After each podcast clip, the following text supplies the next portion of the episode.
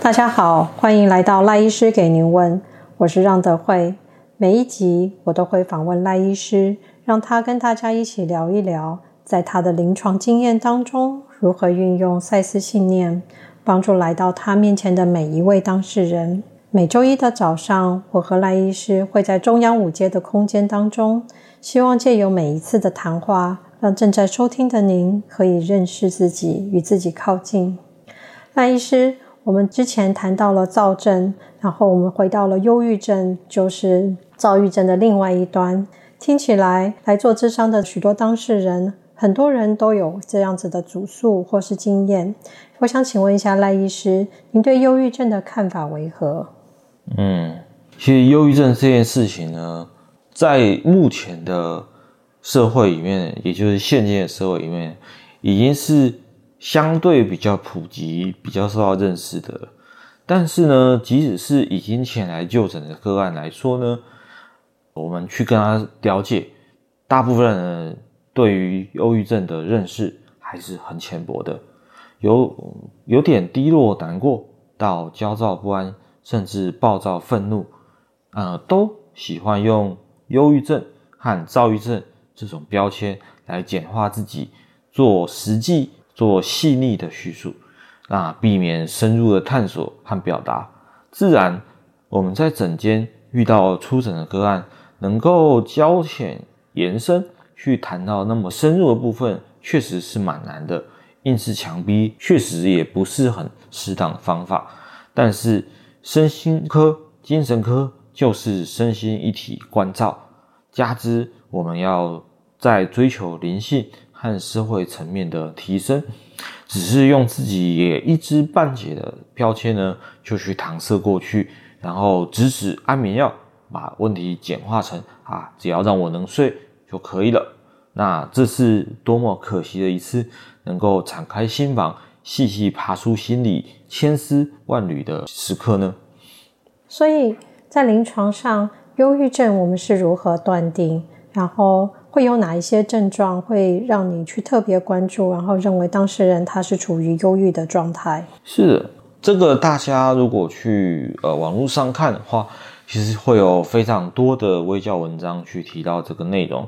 那我这边总体粗浅的来说呢，忧郁症首要呢，就是要有持续两周以上的日子，都大多处在低落、忧郁、悲伤等等情况里面。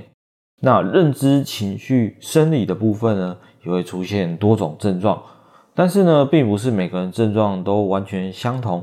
如果你担忧，或是你感觉自己可能有忧郁症的时候，建议尽早就医才是比较完善的做法哦。那忧郁症其实也有一些相当惊人的症状，却也常伴随而来有污名化的症状和问题。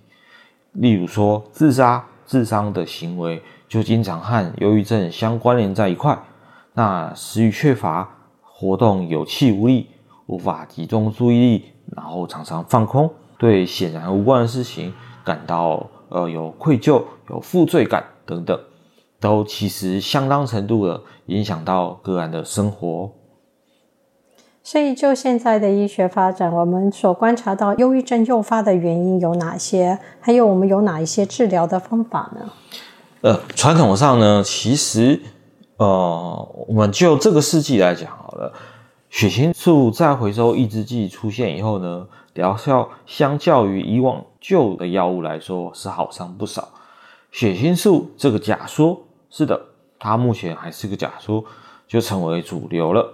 所以，忧郁症目前似乎有时候又会被简化成来颗忧抗忧郁剂试试看吧。我们拉拉血清素来把忧郁症处理掉。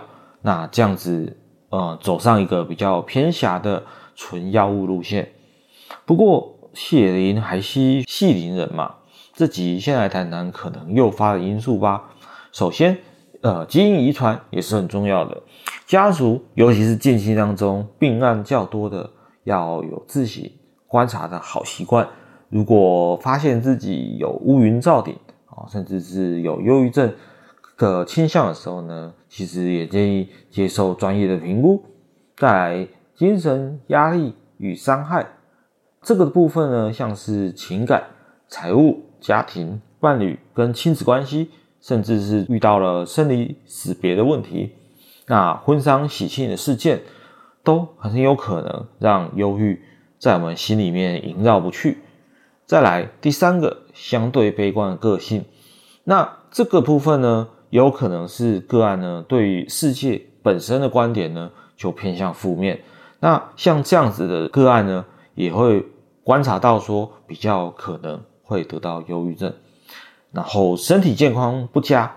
那这件事情呢，其实最著名的就是甲状腺与忧郁的关系，或者说心脏病患呢在焦虑。恐慌、忧郁都有可能比较常伴随发生，甚至如果您正在接受化疗，那有一些化疗药物呢，对于情绪方面的影响也是很需要注意的哦。那么从这些层面来看，忧郁症除了是精神医学我们所指涉的那种低沉虚弱的疾病状态外，它其实也指出了我们有着很多我们自跟自己过不去的地方。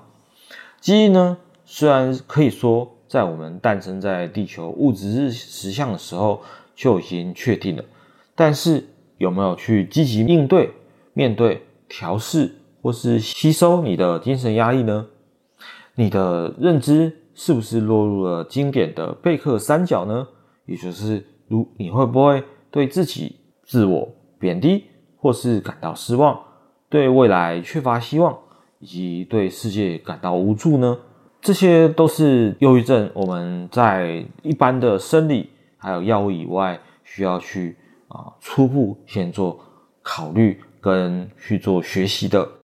那今天讲的呢内容呢，比较像是像讲课一样，希望听众朋友能够稍稍的提升对于忧郁的认知还有意识。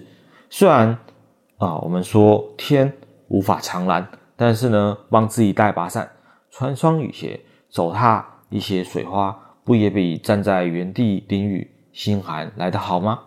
所以，我们知道忧郁症有可能来自于遗传，来自于创伤，当事人身体自己的状况，或者是他的世界观。